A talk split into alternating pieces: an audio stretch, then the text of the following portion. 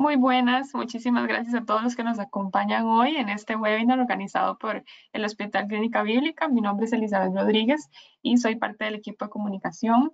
Estamos y tenemos el gusto de tener eh, a la doctora Laura Ulate. Ella es especialista en endocrinología de nuestro hospital y este, vamos a tocar un tema muy importante que es el cuidado del sistema inmune cómo lograr fortalecerlo ahora que vemos, ¿verdad? Tanta entrada a clases, tantas enfermedades y, y cómo se nos pasa entre todos los papás y todo el mundo enfermo en los trabajos. Entonces aquí vamos, ¿verdad? Para no ser una víctima más de, de todas estas olas, ¿verdad? De, de enfermedades. Así que, doctora, le doy el paso y de verdad muchísimas gracias por su tiempito. Muchísimas gracias y más bien a la Clínica Bíblica por el espacio para compartir con eh, las personas que nos escuchan y que eventualmente puedan tener algunos tips para crear el sistema inmunológico.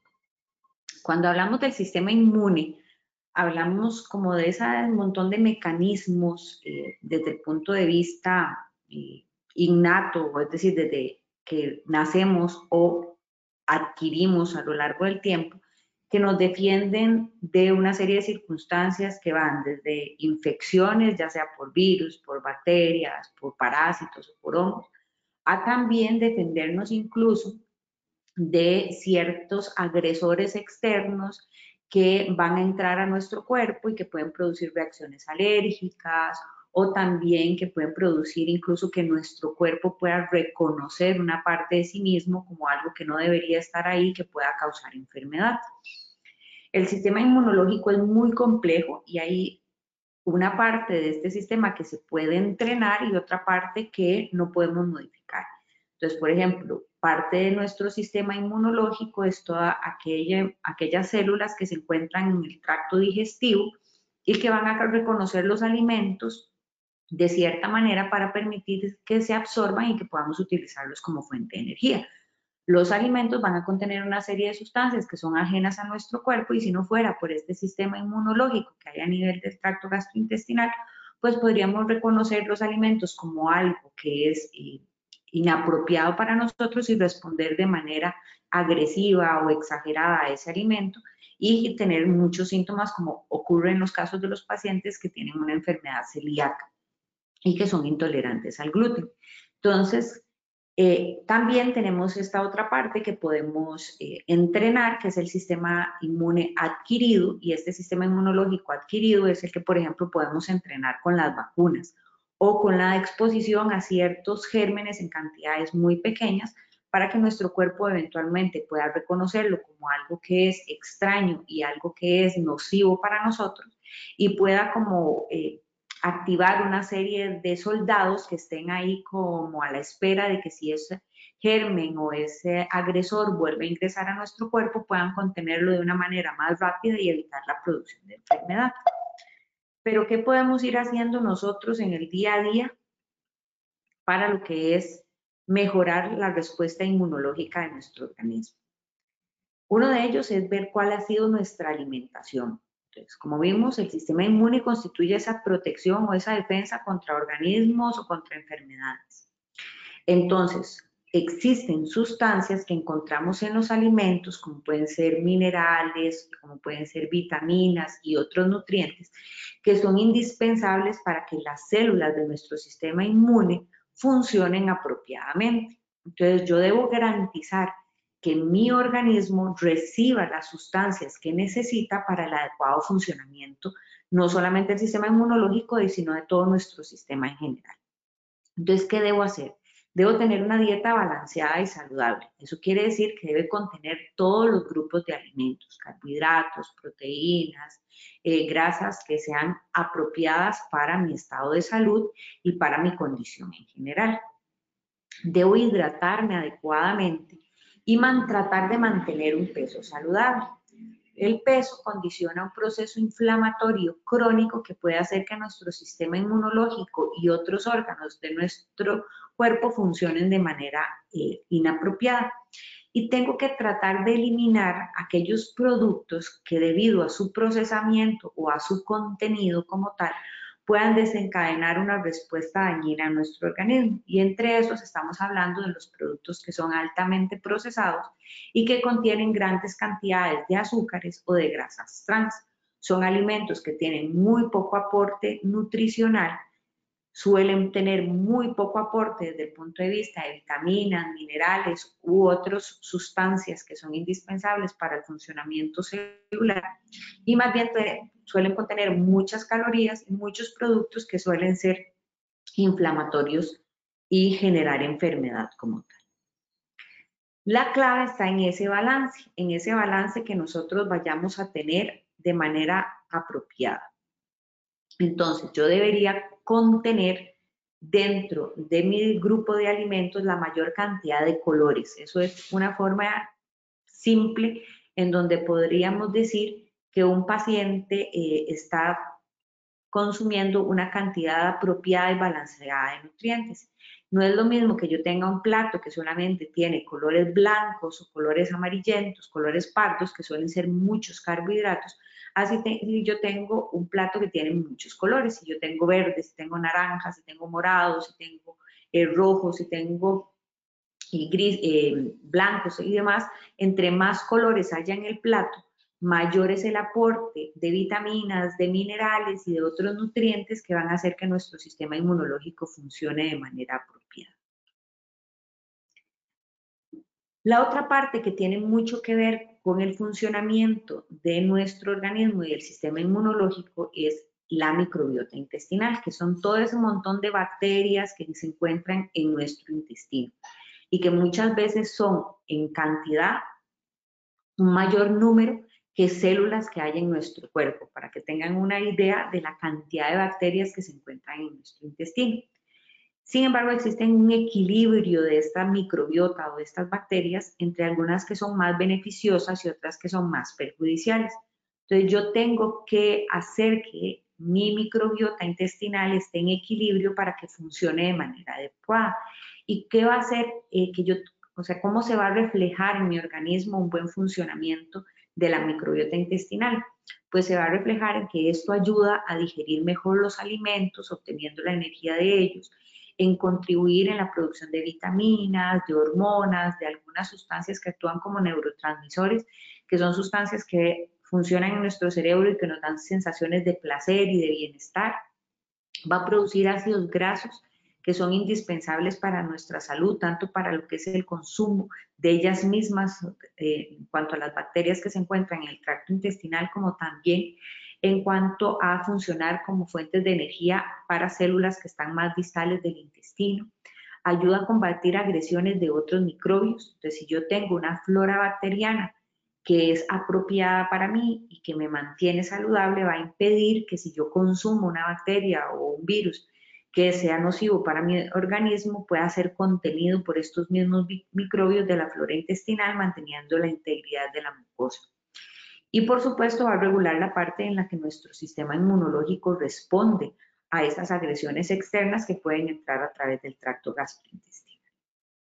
Pero ¿qué daña la microbiota intestinal y altera la respuesta inmunológica mediada por esas bacterias en nuestro organismo? Como habíamos mencionado, la comida ultraprocesada. Entre más procesado esté un alimento, mayor daño puede hacer. Es mucho mejor comernos una naranja que comernos un jugo de naranja y mucho más si es un jugo de naranja de estos procesados que se venden en los supermercados y que contienen azúcar y otros preservantes. El estrés crónico también condiciona que mi organismo vaya a cambiar de forma importante en cuanto a su microbiota.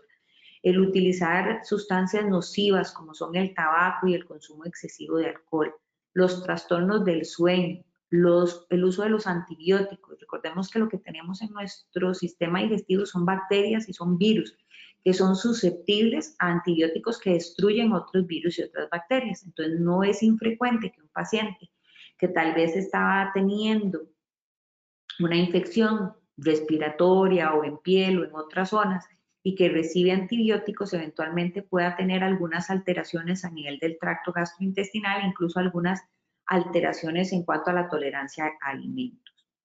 El uso de edulcorantes artificiales, que está muy de moda, Esto no es que los edulcorantes sean malos para lo que es la microbiota intestinal, sino es el exceso de los mismos lo que condicionan cambios a nivel de la microbiota. Y es por eso que hay que tener en cuenta que los edulcorantes tienen una dosis para ser utilizada diariamente. Y si yo me paso de esa dosis, pues voy a tener alteraciones en lo que es el equilibrio de la microbiota intestinal no consumir productos vegetales, principalmente productos vegetales que contengan fibra, que van a hacer que esa flora bacteriana pueda eh, estar en equilibrio y estar de, cierta manera saludable. Muchos medicamentos que son de consumo usual y que con los cuales se abusa puede utilizarse también eh, para alterar lo que es la flora intestinal. Pesticidas y fertilizantes utilizados en algunos alimentos para evitar el ataque de algunos insectos también puede condicionar si están en grandes proporciones en los alimentos, alteraciones en la microbiota intestinal y por supuesto otras sustancias tóxicas que puedo encontrar en el ambiente, incluido también hasta la radiación a la que nos exponemos diariamente. Entonces tenemos que entender que las bacterias del tracto gastrointestinal por lo general son amigas y tienen propiedades que se llaman probióticas, por eso se llaman probióticos los alimentos que contienen este tipo de bacterias y que van a ayudar a restablecer o a mantener en equilibrio la flora intestinal.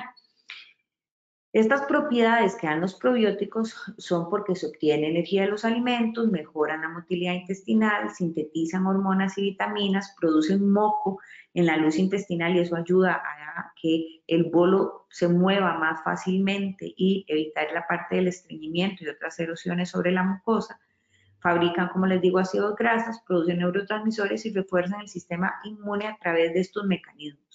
Aumenta la capacidad bactericida, eso quiere decir que aumenta la capacidad que tienen las células para destruir bacterias. También hace que las células formen anticuerpos y que produzcan una serie de sustancias que se llaman citoquinas que median, median los procesos inflamatorios. ¿Cuáles alimentos pueden tener probióticos? Que son bacterias vivas pues algunos como la leche materna, los yogurts, ciertos quesos, ¿verdad? Ciertos tipos de encurtidos fermentados como las aceitunas sin pasteurizar, los vinagres sin, eh, eh, pasteurizar, estos, los test de kombucha, pueden tener estas bacterias vivas que van a ayudarnos a fortalecer nuestro sistema inmune a nivel del tracto gastrointestinal. Y existen otros que se llaman prebióticos, que son aquellos que lo que hacen es un alimento induce que se formen bacterias que equilibran la microbiota intestinal. Y entre los prebióticos lo que tenemos son los, aquellos alimentos que contienen fibras. Entonces estos entran a la luz intestinal, ¿verdad?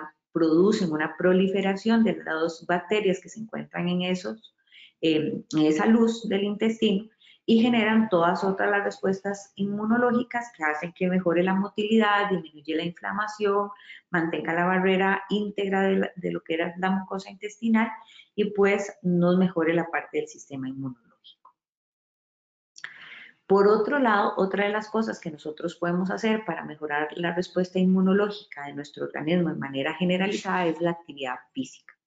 Pues existen beneficios importantes de hacer actividad física.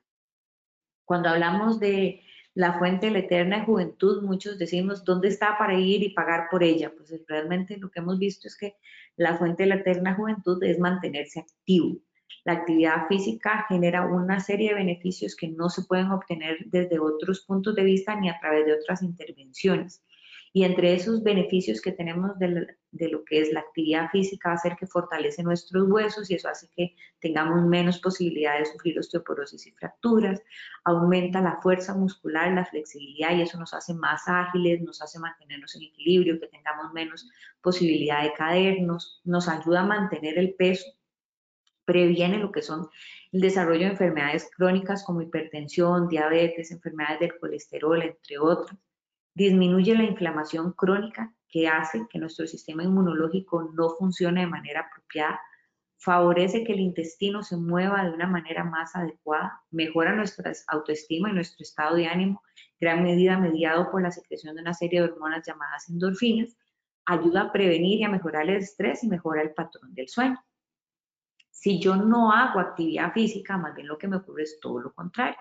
Me voy a sentir más cansado, voy a dormir peor, tengo un peor estado de ánimo, mi capacidad de funcionamiento se reduce considerablemente, puedo tener un mayor riesgo de aumentar de peso, mis huesos no se fortalecen tanto y me puedo fracturar más fácilmente, acelero el proceso de envejecimiento y mi sistema inmunológico responde de una manera menos apropiada que aquellos eh, pacientes que eh, realizan actividad física de forma constante.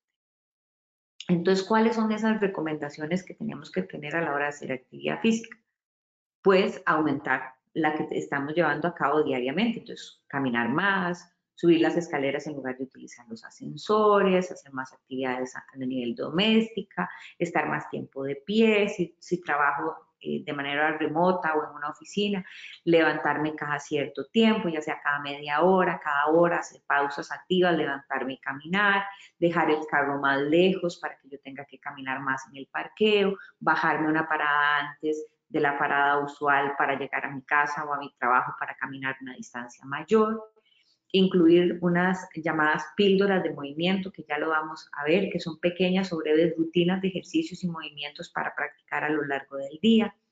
Planificar nuestro ejercicio, usualmente si nosotros programamos que el día tal, a la hora tal, voy a realizar actividad física, ya sea en un gimnasio, en un centro deportivo o incluso en la casa, voy a tener ese tiempo programado y voy a tener menos probabilidades de ir postergando lo que es la actividad física para ser ocupado ese tiempo por otras actividades.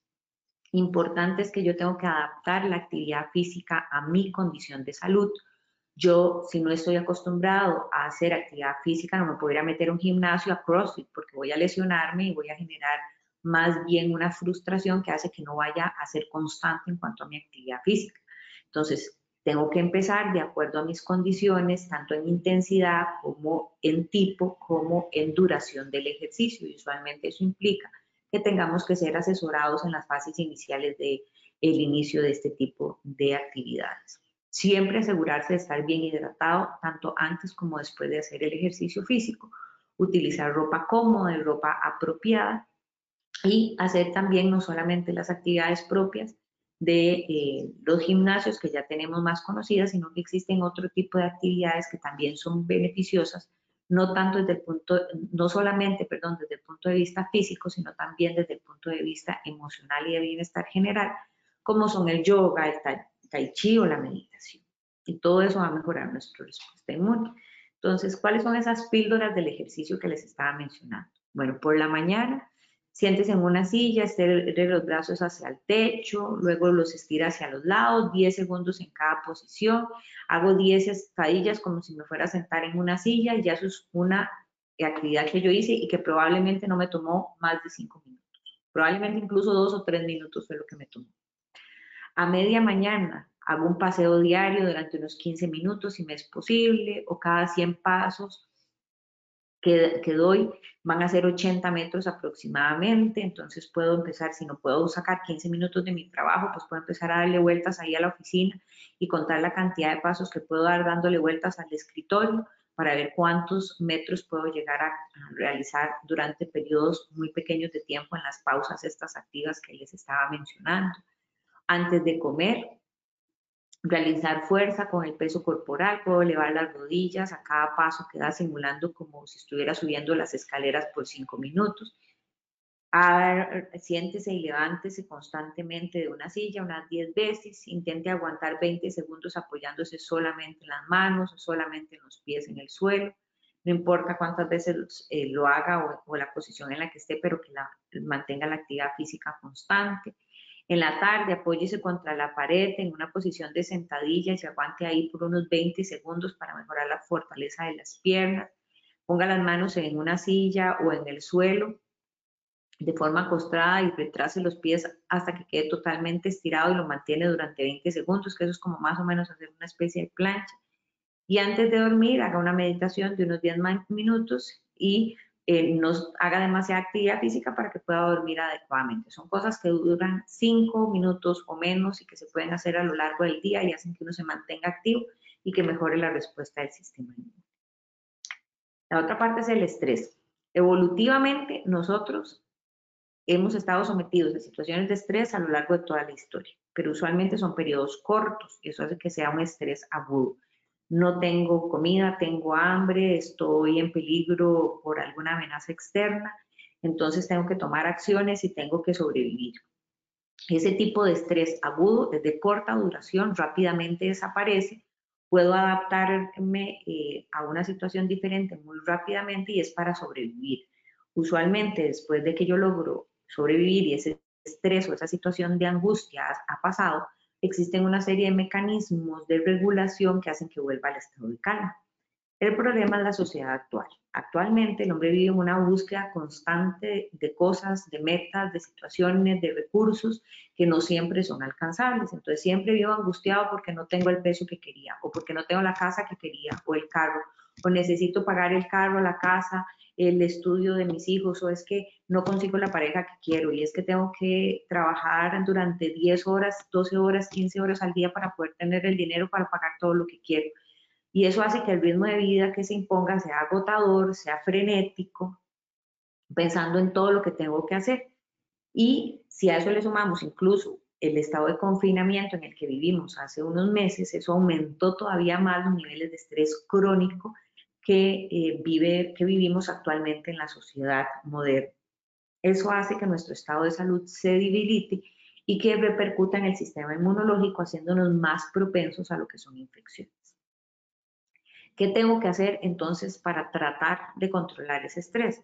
Pues dormir idealmente entre 7 y 9 horas es lo que una persona debería dormir de manera apropiada y debería ser un sueño que es reparador. Para eso yo también tengo que prepararme para dormir, tengo que apagar los aparatos electrónicos, alejarme de lo que son los estímulos luminosos, dormir en un lugar que esté oscuro, que sea silencioso. Eso va a ser importante. Si necesita hacer una siesta durante el día, pues también puede tomar 10, 15, 20 minutos del día para hacer una siesta, para permitirle recuperarse si es necesario. Busque pequeñas cosas que le hagan disfrutar Busque un hobby, leer, escuchar música, bailar, nadar, eh, ordenar cosas, tejer, eh, cocinar. Busque una actividad que le genere placer y que pueda permitirle desconectarse del bullicio que hay a su alrededor. Mantenga eh, lo que son las relaciones sociales, mantenga el contacto con sus personas, las personas queridas, no solamente de manera presencial, sino también a través de llamadas, de videollamadas. No pierda el contacto con estas personas. Ayude a los demás en la medida de sus posibilidades. Es importante encontrar un objetivo en la vida y darse cuenta de las situaciones que están más allá de solo nosotros. Y como les decía, practiquen actividad física regular y en estos el yoga, el tai chi o la meditación que hablábamos anteriormente pueden ser importantes para bajar ese nivel de estrés crónico y mejorar nuestro estado de salud. Por otra parte está lo que es el ritmo circadiano. La mayoría de nuestras funciones biológicas no son constantes, sino que pasan por periodos de mayor y de menor actividad. Eso se le conocen como ritmos circadianos. Hay ritmos circadianos que duran meses, como por ejemplo el ciclo menstrual, que es un ciclo circadiano que dura 28 días aproximadamente. Pueden haber ciclos circadianos que duran más semanas o meses y hay otros que son más cortos. El más conocido y el que es indispensable para el funcionamiento adecuado es el ritmo circadiano de 24 horas. Entonces, las células de nuestro organismo, incluidas las de respuesta inmune, se sincronizan a través de una serie de sustancias que interaccionan con esos ciclos vitales. Entonces, por ejemplo, hay hormonas que solamente se liberan durante las horas del sueño. Hay otros tipos de hormonas cuyo nivel más bajo es durante las horas del sueño y el nivel más alto es a las horas de despertar. Los cambios en cuanto a los estímulos luminosos inducen una serie de cambios hormonales que pueden hacer que nuestro sistema inmunológico se coordine o no con este ritmo circadiano. Y por eso es importante lo que les mencionaba a la hora de descansar y del sueño, que sea en oscuridad y que sea en una zona silenciosa y que yo esté alejado de estímulos luminosos como el celular o el teléfono, eh, o la computadora o el televisor. Esto es, por ejemplo, un ciclo circadiano, más o menos de manera general, no en todas las personas se presenta de esta manera, pero uno puede ver que hay ciertas horas donde yo soy más eficiente que otras. Entonces, por ejemplo, hay gente que es funciona mejor en las horas de la noche, hay gente que funciona más en las horas del día, o hay gente que para la cual hacer ejercicio en la mañana funciona mucho mejor que para hacer, que hacer ejercicio en las horas de la noche. O hay otros que eh, necesitan esa siesta en la, en la hora de la tarde y hay otros que no necesitan ese tiempo de descanso durante la jornada de trabajo. Entonces, dependiendo de nuestro funcionamiento y dependiendo de la secreción hormonal y otra serie de características, pues cada uno de nosotros va a funcionar de manera distinta, pero a grandes rasgos todos vamos a necesitar tiempo de ocio, tiempo de descanso, tiempo de trabajo. ¿Cuáles son recomendaciones para mantener en equilibrio este ritmo circadiano? Planificar su día con un horario adaptado en lo posible a la luz del sol, despertarse una vez que hayan pasado unas 8, 7, 8 o 9 horas mínimas de sueño, una o dos horas antes de dormir, como les decía, dejar de recibir estímulos de pantallas que desprendan luz azul, uno puede poner los teléfonos en esos modos de descanso y establecer a qué hora van a apagarse para que ya uno no reciba mensajes ni llamadas ni otras cosas y que sean solamente de ciertas personas y en situaciones de emergencia. Es necesario dormir a oscuras en una habitación, no es recomendable ni tener televisión, ni ruidos potentes, ni otras cosas que puedan alterar el espacio que se usa para dormir. Por la mañana, lo recomendable es despertarse con la luz del día entrando a través de los cristales. Muchos de nosotros tenemos ciclos o tenemos eh, relojes biológicos que permiten que uno se despierte incluso antes de que suene la alarma, eso ya es porque se vuelve una costumbre. Cuando sea de día, eh, coma, perdón, cuando sea de día y cene de manera temprana, evite consumir alimentos muy y, y cantidades muy importantes en cenas que sean muy tardías y lo ideal es no trabajar a turno. Sé que eso no es posible en todas las personas, pero eso es lo más difícil de llevar a cabo y el problema es que eso altera significativamente los patrones de sueño y los patrones de los ciclos hormonales y de los ciclos circadianos. Esto de que, como por ejemplo el personal médico o el personal de enfermería que trabajan turnos diurnos y nocturnos porque los servicios de emergencia no se pueden detener, entonces, eh, un mes están en la mañana, un mes en la tarde, un mes en la noche, o cada cuatro días estoy toda la noche en el hospital. Eso pasa y suele alterarse de manera significativa los ciclos circadianos. Entonces, ¿qué pasa si no duermo lo necesario? Pues disminuye el sistema inmune, disminuye la producción de anticuerpos mediados por vacunas, se altera la actividad de estas células que se llaman natural killer, que son un tipo de células que destruyen eh, agentes que son eh, nocivos para nosotros, aumenta marcadores de inflamación, produce más estrés, está relacionado más a accidentes de tránsito y a otras enfermedades, incluyendo obesidad o diabetes. ¿Qué tengo que hacer? Como le, le dijimos, mantener horarios fijos, cenar poco y temprano, no tomar cafeína en la tarde ni cerca de la noche, evitar las almohadas altas, tener almohadas y colchones que sean apropiados, Puedo darme un baño caliente antes de dormir para relajarme, que sea en oscuridad, sin los dispositivos electrónicos y eh, básicamente sin necesidad de automédica. Entonces, para finalizar, un protocolo básico para mejorar la respuesta del sistema inmune. Alimentarse bien, mantener los ritmos biológicos apropiados, dormir, ejercitarse, evitar hábitos tóxicos, mantener las relaciones sociales y de proyectos de vida y eh, de tener una vida saludable. Básicamente eso es un resumen esquemático para decirles que tener un sistema inmune fuerte y regulado es uno de los elementos claves para disfrutar de una buena salud. Muchísimas gracias por su atención y quedo pendiente para las preguntas. Muchísimas gracias, doctora. Súper completo, de verdad que a veces uno no sabe todas las aristas, ¿verdad?, que tienen que ver para que nosotros tengamos un sistema inmune saludable. Este, si quiere, podemos repasar cómo la pueden encontrar, dónde, cuál es su contacto para estas personas que acaban de escuchar el webinar y, tal vez quedaron ahí con alguna preguntilla. Eh, yo me encuentro ubicada en el sexto piso de la Torre Mega del Hospital Clínica Bíblica para cualquier consulta, cualquier duda o cualquier eh, apoyo que podamos brindarle, con todo gusto. Muchas gracias, doctora. Yo quiero recordarle a eh, todas las personas que están conectadas que este webinar siempre lo subimos al canal de YouTube de Hospital Clínica Bíblica. Ahí ustedes pueden repasar la información, pueden compartirla con otra persona que crean que este, ¿verdad? necesita algunos de estos tips para mejorar su, su salud. Este, para que lo tengan ahí presente siempre. Vamos a ver, aquí dice Randall García, nos entró una preguntita de Randall García, dice que buenas tardes, excelente charla, ¿cuánto yogur es bueno? ¿Cada cuánto? ¿Cada comida en la mañana o en la noche? Eh, perdón, ay, perdón. En realidad, la cantidad de yogur va a depender mucho de la dieta que esté recomendada para un paciente en particular. Usualmente tenemos que tener en cuenta que los yogurts son un lácteo, que a veces pueden tener eh, grasas, que depende del tipo de yogur puede tener o no azúcar agregada. Entonces, dependiendo de esas características va a ser el aporte que se va a dar.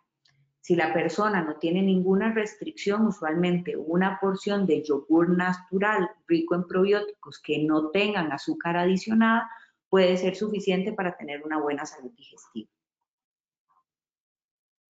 Perfectísimo. Bueno, creo que vamos a cerrar acá el, webinar para que tampoco no se nos haga muy extenso y las personas que lo quieran repasar puedan sacar este, este ratito para poder verlo. Así que Doctora, como siempre, de verdad le agradecemos muchísimo eh, por abrirnos, ¿verdad?, su consultorio, su, su tarde, este ratito para compartir con nosotros su conocimiento. Así que mil gracias y mil gracias a todos los que se conectaron también. Muchísimas gracias a todos. Hasta luego, doctora. Gracias. Bye.